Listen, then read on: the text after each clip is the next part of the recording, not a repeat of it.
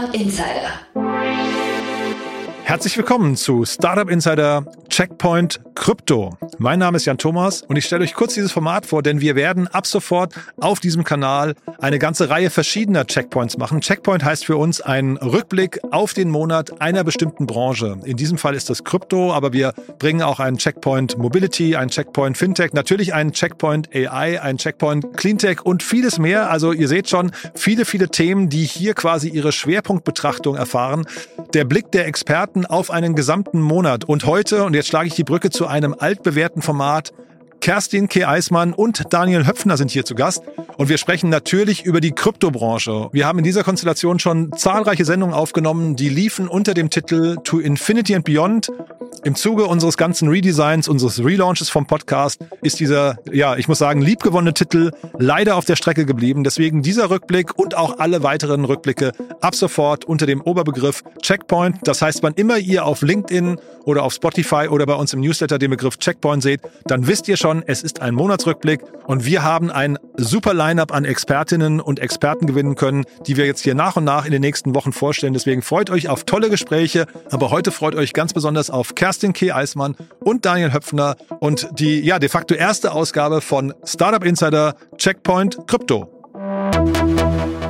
Willst du tiefer in das Thema eintauchen und über die neuesten Entwicklungen im Bereich Krypto informiert bleiben? Dann schau dir unseren Krypto-Newsletter an. Er bietet dir einmal pro Woche einen kompakten Überblick über alle relevanten Ereignisse und News aus der Welt der Kryptowährungen, Web 3.0, Blockchain und Metaverse. Entdecke mehr unter www.startupinsider.de/newsletter.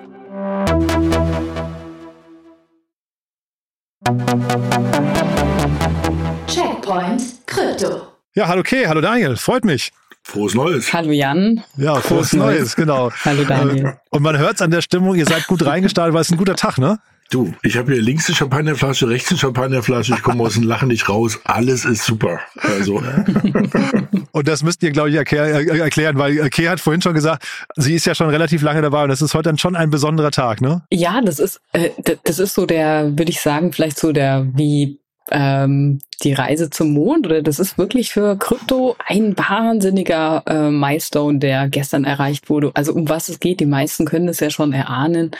Ähm, das gestern hat die SEC äh, alle elf äh, Spot äh, Bitcoin ETFs approved in, in einem Schlag. Und darauf wurde ja seit Jahren gewartet. Also ich bin jetzt seit 2011 in dem Space und damals war es noch unter ferner Liefen.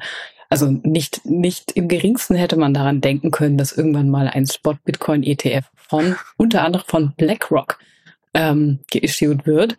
Und ähm, jetzt war es halt auch so gewesen, dass, ähm, ich weiß nicht, da ich glaube 2014 oder 15 gab es den ersten, ähm, so ersten, ja, äh, Bitcoin-Spot-EDF-Antrag.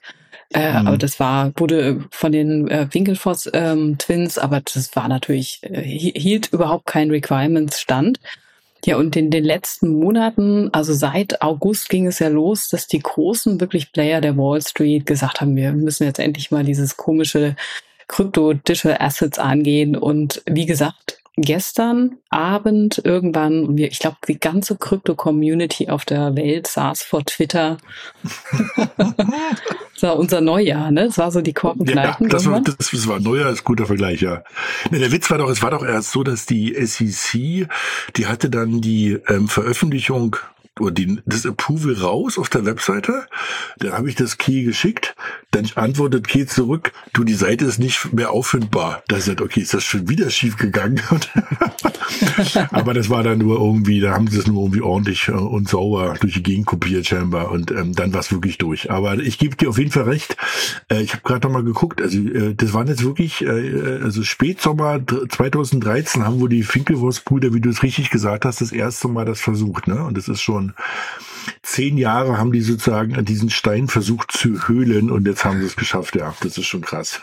und was würdet ihr sagen, so diese zehn Jahre, was war jetzt so der, der ausschlaggebende Punkt, dass das jetzt dann doch geklappt hat? Kann man, kann man das an einer Sache festmachen oder war das einfach ein langer Prozess mit vielen Überzeugungsarbeiten?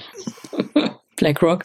Ja, ja also ich, ich glaube, sagen. Ähm, ja, das, das war schon, ich meine, ähm, Arc von Chris, äh, von äh, Katie Wood und äh, 21 Shares und es gab ja schon viele andere Player, die aber schon immer kryptoaffin waren. Die haben es ja schon ewig und drei Tage probiert. Also in Europa gibt es ja schon äh, auch ähm, Krypto-ETP-Projekte, Produkte, aber in den USA haben sich viele die Zähne ausgebissen und als dann Larry Fink ähm, letztes Jahr muss man dazu sagen, ich bin noch nicht so ganz im 24er-Modus, plötzlich anfing darüber zu sprechen, dass ähm, Bitcoin doch digitales Gold sei äh, und sich BlackRock der Thematik angenommen hat, war, glaube ich, vielen in Krypto klar, das ist ein Wendepunkt. Und der, ich meine, von den ganzen ETFs, die sie über 575 Anträge, die sie bei der SSC eingereicht hatten über die vielen Jahre, wurde bis dahin nur, glaube ich, ein einziger abgelehnt.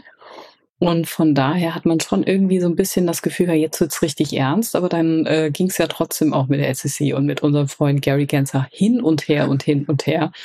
Ähm, Über den müssen wir auch gleich nochmal sprechen, ne? Ja. ja.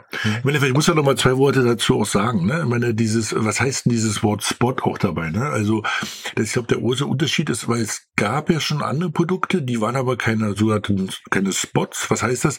Dass wirklich das, dieses drunterliegende Asset gekauft wird, ne? Also mhm. sozusagen, ähm, das heißt, wenn irgendjemand ähm, 100.000 Euro in ein BlackRock ähm, ETF auf Bitcoin kauft, dann sitzt halt ein Makler da später und kauft halt für 100.000 Euro Bitcoin.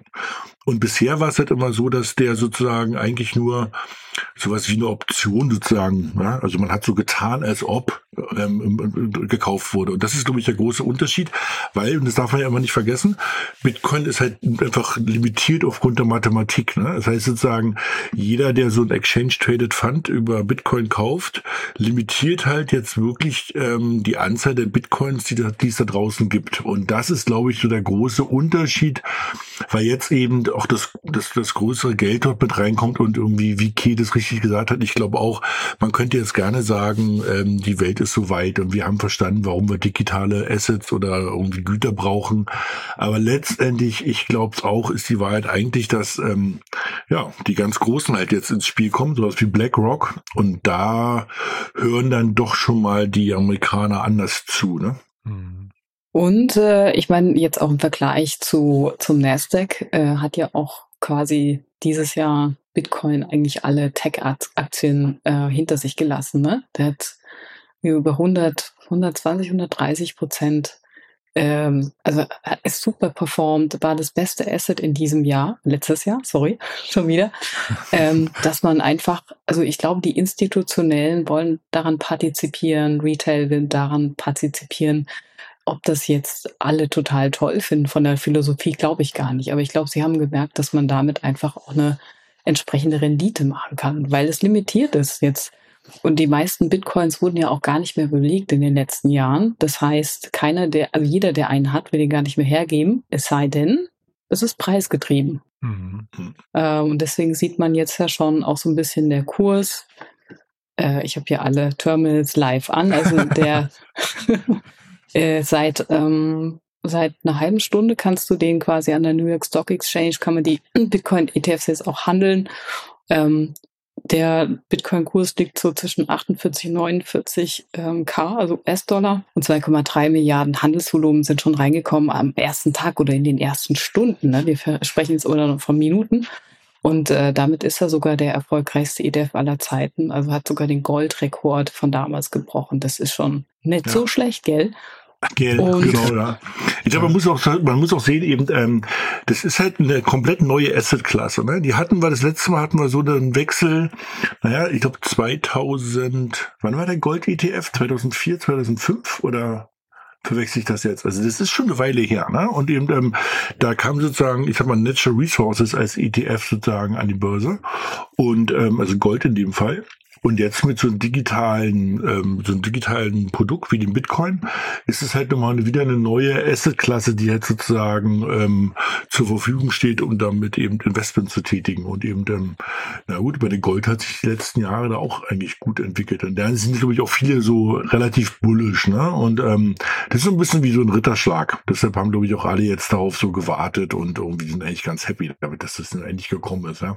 Mhm. Und so nach vorne raus, also ich, ich hatte jetzt erstmal geguckt vorhin, äh, irgendwie, ich glaube, Jahresanfang stand der Bitcoin-Kurs noch so bei 15.000, 16.000, ne? Also das heißt Verdreifachung innerhalb von, also kürzester Zeit irgendwie, ne? Ähm, letztes Jahr, ne? Anfang letzten Jahres, Entschuldige, ja, ja genau, ja, ne? Genau. Ähm, Also das heißt äh, wirklich, wirklich großartig. Äh, nach vorne raus habt ihr da eine, also wir geben natürlich hier kein Investment-Advice, aber hm. habt, habt ihr so ein Gefühl, wo, wo ist da jetzt, ist wirklich so Sky the Limit oder wie geht es weiter? Na, es gibt ja so ein paar, es gibt schon ein paar Erwartungen. Ähm, ähm, da reden wir schon von dreistelligen Milliardenbeträgen, die in dieses Ökosystem fließen sollen, nennen wir es mal so.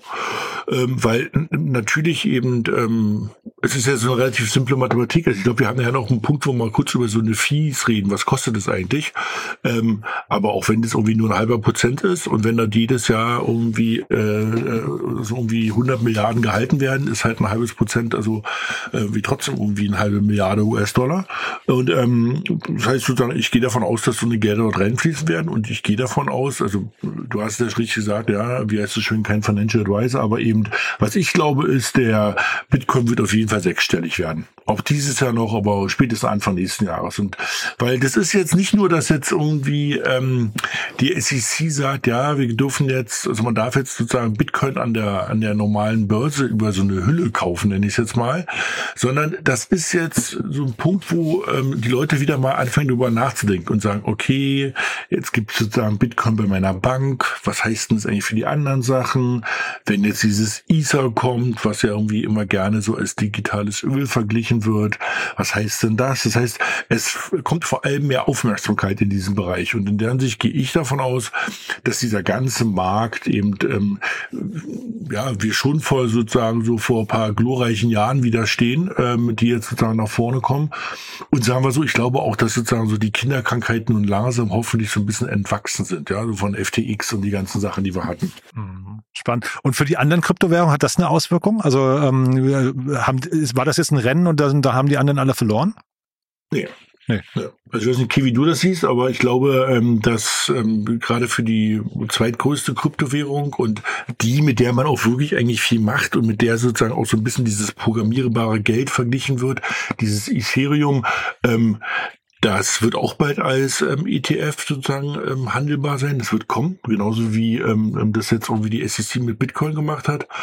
Und ich glaube, dass das ist jetzt eine Tür für die ganzen großen Währungen. Das ist jetzt erst ein Anfang. Ja. ja und man sieht doch schon, dass sozusagen erste Gelder auch wieder abfließen. Ne? Hm. Ja, also äh, kann dir da auch nur zustimmen. Hm.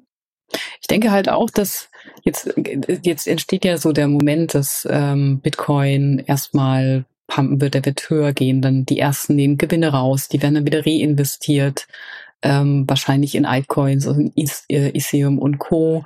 Also das Geld, das ist ja immer so ein Moment, oh, jetzt habe ich ein bisschen Überschuss, was mache ich denn damit? Ach, dann investiere ich das wieder in vielleicht noch andere Kryptoassets, wo ich noch attraktive Returns bekommen kann. So ist es ja immer. Dann sagt man, ach, dann investiere ich auch mal wieder in NFT.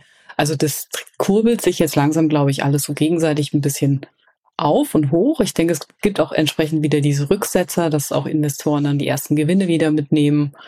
Und dann haben wir noch dieses wichtige Momentum im April. Da findet dann das Bitcoin Halving statt. Also da wird wieder quasi die Mining-Anzahl, das, was du als Miner schürfen kannst, wieder reduziert. Und ähm, das passiert alle vier Jahre und auch das hat sich eigentlich immer auf den Preis auch ausgewirkt. Es gibt auch bei Ethereum noch ein sehr wichtiges Update, wodurch die äh, Transaktionsfees jetzt gesenkt werden können. Also in Richtung Skalierbarkeit passiert dann noch viel. Und ähm, ja, wie Daniel sagte, ich glaube, das ist einfach so ein Reifegrad, äh, sowohl Kapitalmarkt als auch produktseitig findet viel, findet gerade viel statt. Äh, VC-Geld fließt wieder überraschenderweise in den Space rein. ähm, und ähm, wir haben, wenn man so ein Hype-Cycle hat, glaube ich, sind wir jetzt so ein bisschen aus dieser, aus dieser, ja, äh, Early Schmuddel, ne? Totalsohle raus und ja. äh, und das sieht man daran, dass äh, auch die Bildzeitung gestern gestern Abend nochmal so eine kleine Headline auf Seite 2 geschaltet hat. Und ich habe ja den Gary Gensler gerade schon angesprochen. Äh, da hat sich Katie Wood über ihn ja auch nochmal aufgeregt.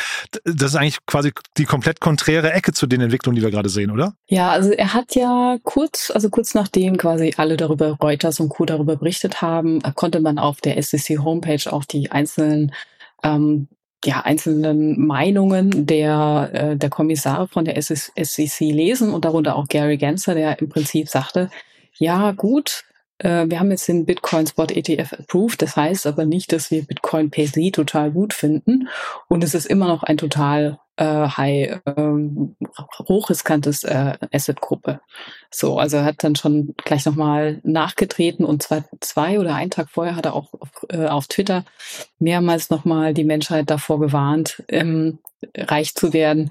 Also das ist ja immer so, so eine gewisse Bevormundung. Also viele haben dann auch reagiert, ja, natürlich gibt es ein großes Risiko dass ich mein Geld verlieren kann. Das war aber bei der Wall Street eigentlich schon immer Usus, auch mit Hebel und äh, ähm, Hedging, ähm, Hebelderivaten und so weiter und so fort. Also wir machen das schon, wie wir wollen. Also da ging schon viel ab auf ähm, auf Twitter eben. Und eine andere, etwas jüngere Kommissarin, ist den Namen nur leider nicht drauf, die hat sich in einem eigenen Opinion-Brief so ein bisschen darüber beschwert, dass es zehn Jahre gedauert hat, diesen mhm. ETF zu approven, äh, wo Amerika in der Zeit schon mal zum Mond geflogen ist. Also auch so ein bisschen unsäglich. Aha. Ja, und der, der, der Gary Gensler hat ja auch wieder mal diese Narrative bedient. Ne? Also man braucht das eigentlich nur für Geldwäsche, Sanktionsumgehung und Terrorismusfinanzierung. Wo du sagst so, oh, ich kann es nicht mehr hören. Ja, also, also keiner, keiner würde sagen, äh, amerikanische US-Dollar als Bargeld äh, werden benutzt, um Terrorfinanzierung zu machen. Aber dabei werden irgendwie 95 Prozent der Waffen mit Bargeld bezahlt. Ne? Und so sagst du, Mann, oh Mann, oh Mann. Also, ähm, aber gut, ich glaube, der kommt aus seiner Haut nicht raus und ähm, also ich möchte auch nicht mit ihm tauschen. Also ich glaube, egal wo der hinkommt, also entweder er wird irgendwie ausgebuht oder irgendwie er kriegt den Tisch irgendwie in der Ecke, wo das Licht schlecht ist. Also also da ähm, ja, also ich möchte nicht SEC-Chef sein. Äh, jetzt gerade wird er mal eine Runde gefeiert und dann mal gucken, wie es weitergeht, ja. Naja, ist ja auch, ich meine, die, die Abrechnung kommt ja dann irgendwann zum Schluss, ne? Und wenn, wenn in zwei Jahren vielleicht dann doch viele Leute Geld verloren haben aus irgendeinem Grund, dann muss er ja zumindest mal irgendwie quer verweisen können mit, hey, ich hab's euch ja damals gesagt, ne? Genau, klar. Also, klar ist nicht der dankbarste Job, glaube ich, den er da hat. Da hast du schon recht, ne? Ja. Nee, weil wenn es gut läuft, äh, sagt keiner Danke und wenn es schlecht läuft, rufen nicht alle an. Ne? Ja, also ja, das ist Zeit, wo du sagst so, Mann, no. ja. und, und sag mal ganz kurz noch, da, elf, elf äh, ETFs sind da parallel ähm, quasi freigeschaltet worden oder, oder durchgewunken worden. Mhm, das ging jetzt auch gar nicht anders. Man hätte jetzt nicht mit einem anfangen können und hätte sagen können, wir testen erstmal, ne? Das muss da, wenn, dann gleiches Recht für alle. Ich glaube, das ist dieses, was du gesagt hast, das gleiche Recht für alle. Ich glaube, dann zu sagen, also ähm, ich glaube, ähm, ähm, Blackhawk waren nicht die ersten, äh, war davor gab es so ein paar kleinere. Mhm. Wenn du die hättest vorgelassen, ich glaube, da wären die Jungs irgendwie von Blackhawk wieder sauer geworden. Mhm. Und so haben sie einfach jetzt irgendwie, äh, ich war auch überrascht, dass sie wirklich einfach alle jetzt durchgewunken ja, ja, haben. Ich, ne? ähm, also wirklich Fun Egg, Fidelity, also wirklich äh, die groß, klein, alle auf einmal. Aber ich glaube, die haben gesagt, also wir lassen uns das jetzt nicht irgendwie noch irgendwie ankreiden, dass wir irgendjemand äh, die Vorfahrt genommen haben oder so. Ne? Also, ähm, also was sie ja gemacht haben, es ist ja immer noch, es gibt ja auch verschiedenste andere ETFs, jetzt hier so auf, auf ISA, was wir gerade schon hatten, die sind alle noch nicht approved. Ich glaube, die haben jetzt erstmal gesagt, wir nehmen jetzt erstmal so, nennen wir es mal die Leitwährung. Mhm. Und die machen wir jetzt mal ähm, von amerikanischen großen Banken und los geht's. Und dann schauen wir mal. Mhm.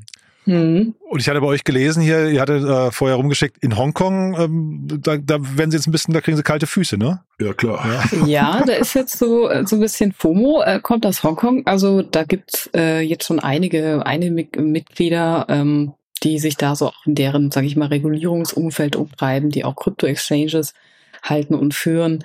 Ähm, der sagte, also wir müssen jetzt in den Lead gehen, Jungs, wir müssen jetzt auch, also es ist ja immer so ein bisschen, ne, Asien und UK, ähm, Amerika, also wir müssen jetzt richtig ran und äh, wir müssen jetzt ein, einfach einen, Zahn zulegen, damit wir auch unsere Krypto-ETFs approved bekommen und ähm, auch dann so, ähm, geht es dann auch in Richtung äh, gerade äh, von der Regierung Hongkong muss viel mehr passieren Richtung Education und Awareness, virtuelle Assets, weil das ist ja schon jetzt so ein bisschen, ah, was macht die USA, graben die uns hier quasi diese neue Opportunität weg.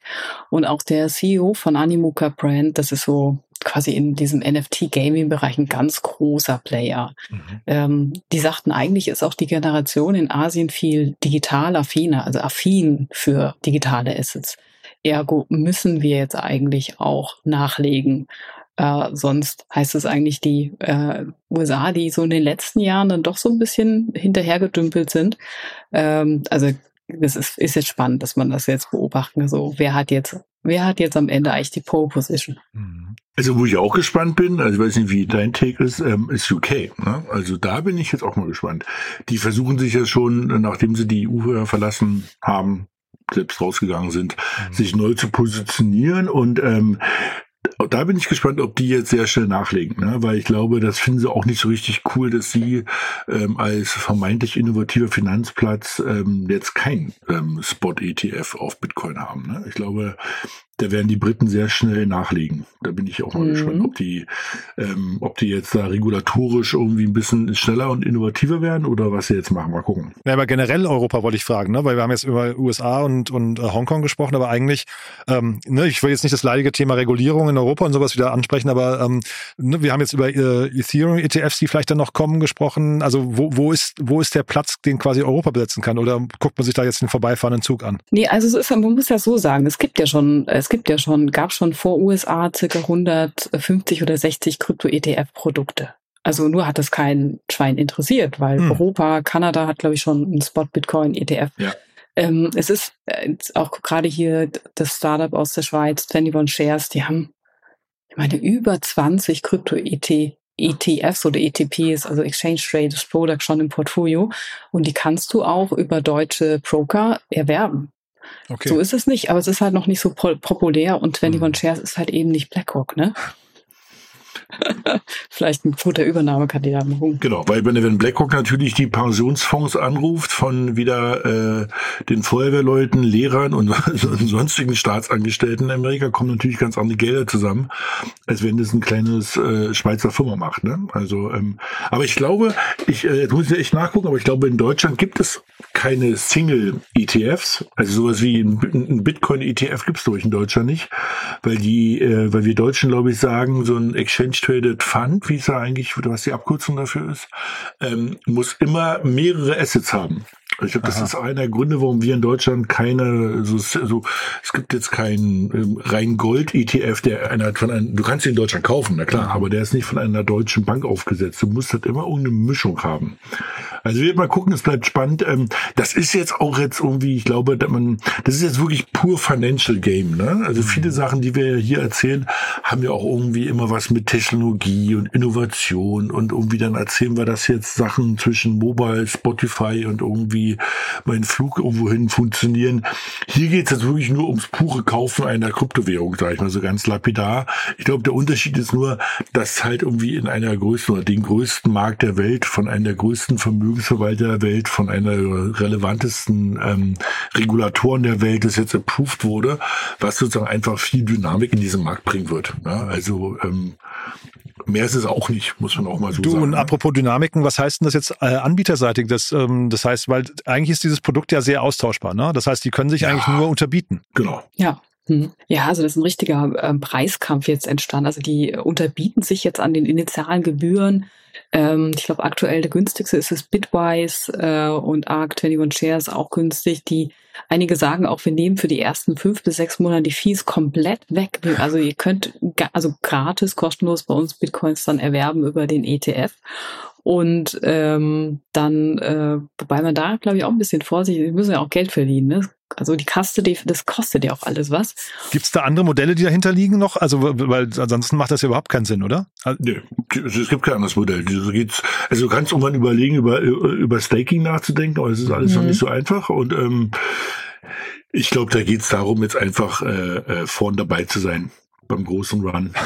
Werbungskosten, genau. Die, mhm. Genau, das sind ja auch so schöne Sachen nach dem Motto, äh, also die ersten zwölf Monate oder bis zu fünf Milliarden kostet es nichts, wo du sagst, okay, gut.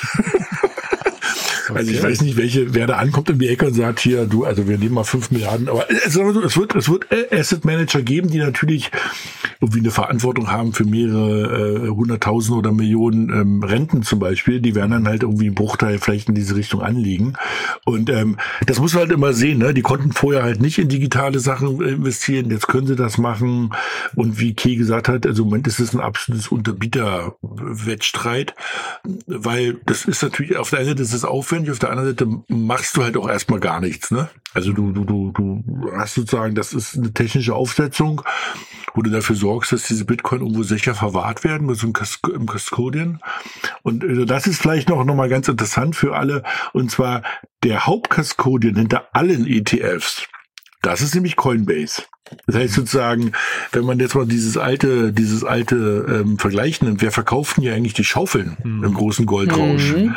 Mhm. Da muss man sagen, also wer super positioniert ist, ist, ähm, ist Coinbase, nämlich als Hauptkastodien und als Nummer zwei Kastodien ist es halt JP Morgan. Ne? Also das heißt, die beiden haben ganz clever gesagt, hier macht mal, rennt mal, diese Richtung 500 Meter, aber hier ähm, bei mir könnt ihr halt sozusagen die Schippen kaufen. Ne? Und ähm, das ist schon ganz smart. Deshalb, also ich glaube, ähm, am, am coolsten und also ich habe am meisten lachen wird Ende des Jahres ist auf jeden Fall Coinbase. Und auch da, ich habe noch im Kurs geguckt, ne? Ich hatte ja vorhin den, den Bitcoin-Kurs referenziert, also gleicher Zeitraum, jetzt seit Anfang 2023, da stand Coinbase bei 30 und die standen jetzt in der Spitze vor ein paar Tagen auf 170, ne?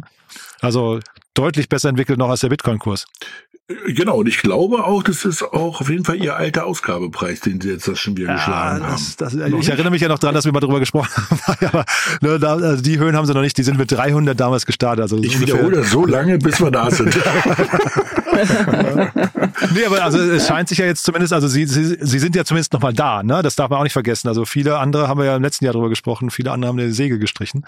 Ja. Ähm, von daher, möglicherweise hast du recht, möglicherweise stehen die am besten da. Ne? Ja. ja. Also, also Coinbase ist, glaube ich, so, ne, äh, auch umsatzseitig irgendwie 2020 1,27 Milliarden und jetzt äh, fast drei Milliarden Umsatz. Also da freut sich eigentlich auch jeder, jeder initiale Shareholder, der irgendwann mal da reingegangen ist. Mhm.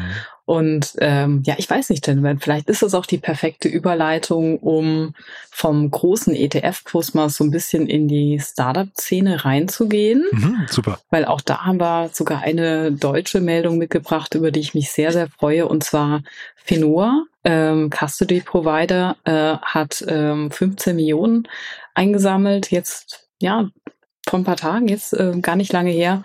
Und zwar äh, dank, also mit Maven 11 war dabei, Belderton Capital, Coparion, Blue Bay Ventures, ähm, auch einfach, und da habe ich mich sehr gefreut für das Team, weil die sind schon lange am Start, 2017, 18 und hatten auch durch den Bärenmarkt ein paar, paar Themen. Aber die sind einfach in, auch in der, sagen wir, in der Krypto-VC-Szene hier in der, ja, Deutschland auch gar nicht mehr wegzudenken wenn es darum geht, auch deine Kryptoassets sicher, sicher zu verwahren. Also hier Henrik und Christopher, auch Kudos, Gratula Gratulation von mhm. uns. Und ähm, ich glaube auch umsatzseitig ist das richtig nach oben gegangen, ne? Daniel, irgendwie so 15 bis 20 Millionen wird angepeilt und das fand ich auch beeindruckend, ne? Also die haben richtig Geld verdient. Also sozusagen ähm, nicht nur Lizenzumsätze, sondern ähm, die haben das gemacht, was du gerade gefragt hast, ja, nach dem Motto, was kann man denn da noch machen? Mhm die haben, die bieten sozusagen Staking-Dienstleistungen an. Ne? Das heißt du kannst dort eben als Inhaber von bestimmten Coins, die dort also einmal sicher verwahren, ne? sozusagen wie das Bankschließfach. Mhm. Und zusätzlich ähm, sagt dann aber sozusagen das Bankschließfach, pass auf, ich lege die mal noch so sinnvoll an, dass sozusagen auch noch einen gewissen, ich nenne es mal Zins, auch wenn es nicht richtig ist. Das heißt, dann kommt hinten noch was rum. Und damit haben die halt irgendwie ähm, jetzt schon irgendwie einen zweistelligen Millionenumsatz erzielt und haben wohl auch ähm, ihre Bewertung, die äh, ich bei der letzten und vorletzten Finanzierungsrunde, wo natürlich irgendwie alle alles gefeiert haben, also über 100 Millionen war, haben sie wohl halten können. Das ist ja in der heutigen Zeit schon mal auf jeden Fall ein großer Erfolg, ja, wo wenn man sich bei anderen anguckt, wie teilweise die Bewertungen wieder runtergehen. Also die haben es halten können und äh, wie äh, Key richtig gesagt hat, also man kann es euch nur sagen, ähm, wirklich Chaka Chaka, irgendwie Go Go Finoa. Also es ist schön, dass sozusagen es nicht immer nur amerikanische oder britische irgendwie News gibt, sondern eben, dass du hier auch ähm, jetzt mit internationalen Kapital ausgestattete Startups hast, wo du sagst, ja, also davon kann es ein paar mehr geben. Das finde ich auch sehr cool, ja. Ich weiß noch, ich hatte vor ähm, so zweieinhalb Jahren, glaube ich, den Christopher May, äh, den, einen der, der beiden Gründer, äh, zu Gast. Ähm, und damals hat er wirklich, das hat er einfach so beschrieben als digitales Bankschließfach. Ich glaube, vermutlich haben die sich noch ein bisschen weiterentwickelt, aber äh, zumindest im Vergleich jetzt zu den großen ETFs, die wir gerade besprochen haben, haben die zumindest ein Modell, wo sie auch nicht, also Kunden unter fünf Milliarden müssen trotzdem was bezahlen, ne? Ja, ja was bezahlen ist, das machst du halt, es klingt vielleicht ein bisschen komisch, das machst du halt gerne in der Hinsicht, weil es gibt auch nicht so viele Player in Deutschland, die komplett reguliert und zugelassen sind in mhm. Deutschland, wo du halt so dein digitales äh, äh, Bankschließfach halt mhm. hast passt. Ne? Und es ist schon mal ganz cool, dass, es, dass die es machen. Und eben, die lizenzieren das ja auch an andere, an Banken, die das sozusagen wieder ihren Kunden anbieten. Beziehungsweise haben die halt hinten, wie gesagt, diese, ähm, diese Staking-Umsätze, ähm, wo die halt noch zusätzlich Geld verdienen, wenn man es möchte. Mhm. Dass man halt sagt, pass auf, ähm, ich hinterlege die Sachen bei dir sicher, super, aber wenn du jetzt noch sagst, du kannst die halt irgendwie auch noch gewinnbringend anlegen und damit eben, also was sie halt machen, die validieren damit sozusagen Transaktionen auf den entsprechenden Blockchains, ja, wenn du die Token hinterlegst und eben geben die halt eben einen Teil natürlich von diesen Entgeltern ab. Und du musst dich halt nicht drum kümmern. Das ist halt das Coole daran. Und trotzdem die Runde, das waren jetzt 15 Millionen Dollar. Die Runde, über die wir damals gesprochen haben, war größer. Das waren knapp 20 Millionen. Ne? Ähm, ist, ja. das, ist das dem Markt geschuldet, würdet ihr sagen? Oder ist das jetzt hier, weil das Unternehmen tatsächlich sogar einfach gute Umsätze hat und ich meine, ich vermute mal, da sind auch die Margen entsprechend hoch. Also vielleicht brauchen die ja gar nicht mehr Geld, ne? Also das ist, das wäre jetzt für mich jetzt reines Guesswork. Ich weiß nicht, ob ja. du okay was mehr weißt, aber ich würde, ich glaube sagen, es ist, ist jetzt wie so eine Politikerantwort, ne? Also eine Mischung von beiden wird sein, ja. ne? Also erstmal sind die, die Märkte schon noch anstrengend da draußen, die VC-Märkte. Ähm, auf der anderen Seite muss man sagen, ähm, was wir so gehört haben, ist, dass sie wird ähm, ähm Richtung 15, 18 Millionen Umsatz unterwegs sind und eben ähm, also sagen, also auf dem Produkt eine gute Marge haben. Muss also so sein, ne? Ansicht, Genau. Ja. Von der Ansicht wirst du vielleicht gar nicht so falsch liegen, dass wenn die halt irgendwie ihre Marketing-Spends vielleicht reduzieren, halt einfach auch positiv sein können. Ja. Und dann musst du natürlich überlegen, ob du in der aktuellen Phase so viel Geld aufnehmen willst. Ne? Ja, also wenn, wenn das jetzt alles so läuft, wie wir das jetzt hier in unserer Glaskugel Ende letzten Jahres so irgendwie mal reingeguckt haben und die Märkte zurückkommen, dann wirst du natürlich zu einer ganz anderen Bewertung in sechs oder neun oder zwölf Monaten eine Finanzierungs Runde aufnehmen können. Und da würde ich mir das halt auch überlegen, ne? Also. Ja, und die haben einfach, äh, würde ich sagen, auch eine super gute Reputation. Also wenn du irgendwie als Krypto-VC tätig bist und willst dann auch deine Krypto-Assets nicht unter dem Kopfkissen halten und äh, findest das auch super, wenn der Custody-Provider selbst reguliert ist, dann, wie gesagt, kommt man an Finur eigentlich kaum vorbei. Also da muss auch gar nicht viel Marketing-Spending gemacht werden. So, die sind einfach der Player. Dann gibt es ja noch ein paar ähm, Kollegen hier aus Israel Fireblocks und dann, aber das ist, glaube ich, schon auch so ein bisschen dieser Heimvorteil jetzt hier in der Dachregion, der ihnen in die Karten spielt. Sie sind auch, würde ich sagen, in der deutschen Fintech-Szene super bekannt, ähm, Frankfurt. Philipp Sandner, da so die ganze Ecke und mhm. ähm, toller, toller Anwärter quasi. Ich meine, dieses Jahr kommt ja auch Mika, ähm, quasi marketzentrische Assets in der EU-Regulierung kommt, greift jetzt wirklich, also wird richtig 100% umgesetzt. Und deswegen, wie, wie du sagst, da haben wir eigentlich einen ganz guten Tailwind. Passt schon. Mhm. Mhm. Genau. Und die haben halt irgendwie, ähm, ich habe gerade noch mal eine Zahl gesehen, also 22 ist jetzt schon ein paar Monate her, ne? aber da hatten sie über eine halbe Milliarde an Assets in ihren Custody-Service. Ne? Und ähm, mhm oder auch in dieser Staking Service besser gesagt. Das ist natürlich schon mal eine ordentliche Summe, ne? Also und ähm, damit kann man auch mal Geld verdienen, klar. Mhm. Und dann habt ihr noch ein Thema mitgebracht, Circle, das ist schon ein richtiger Gigant, ne? Das ist ein richtiger Gigant, das stimmt. Ne? Das und ist ein also, richtiger großer. Ja. Mhm. Der Witz ist, ich meine, das, das, das ist fast, also das heißt, ist, streiche fast, das ist natürlich so inszeniert, dass sie wirklich irgendwie zwei Stunden nachdem irgendwie der, der, der ETF durch ist, jetzt gesagt haben, auch übrigens, wir, okay, wir, cool. wir, wir, hatten ja schon mal was vorbereitet, irgendwie, also das wollten die ja schon mal 2022 machen, ne? Genau, und, ähm, genau. Wir können uns natürlich alle nicht mehr erinnern, weil wir uns nur an die schönen Tage erinnern, aber das war echt, da war roughes Wetter 22, ne? Und ähm, dann haben die halt den IPO verschoben. Na gut, und da wird irgendwie jetzt natürlich in den letzten 14 Tagen irgendwann der CFO gesagt haben, du unten rechts bei mir im Schubfach, da liegt noch irgend so ein Dokument. ähm, wir könnten ja mal so ein IPO machen, ne? Und eben, ähm, wie du gesagt hast, also die, äh, da, da nimmt man an, dass es halt in Richtung ähm, Richtung 9 Milliarden Bewertung ist und ähm, die sind natürlich die absoluten Gewinner jetzt gerade. Warum? Also das große Geld kommt in diesen Markt rein. Ähm, du brauchst immer wieder diese diese Basistransaktionen, die machst du halt auf unseren Stablecoin. Also Circle ist sozusagen der Stablecoin-Herausgeber von dem USDC. Ähm, das Zinsumfeld ist gerade noch hoch. Man nimmt ja an, dass es vielleicht ein bisschen runtergeht. Mhm. Das heißt sozusagen, im Moment verdienen die halt mit jedem Euro, den du, der dort über USDC hingelegt wird, irgendwie pro Jahr vier Prozent, weil sie halt irgendwie Treasury Bills bei den Amerikanern kaufen oder irgendwelche Schatzanleihen in Europa. Und die haben irgendwie mehrere Milliarden, ich glaube über 50 Milliarden ist irgendwie das aktuelle Volumen bei, ähm, bei, bei Circle. Und da kannst du ja relativ simpel rechnen. Ne? Wenn du davon nur annimmst, dass die einfach mal zwei Prozent machen, mhm. dann machen die bei 50 Milliarden eine Milliarde jedes Jahr. Gibt Schlimmeres. Also vor allem mit dem Modell, ne? Wahnsinn. Simpel.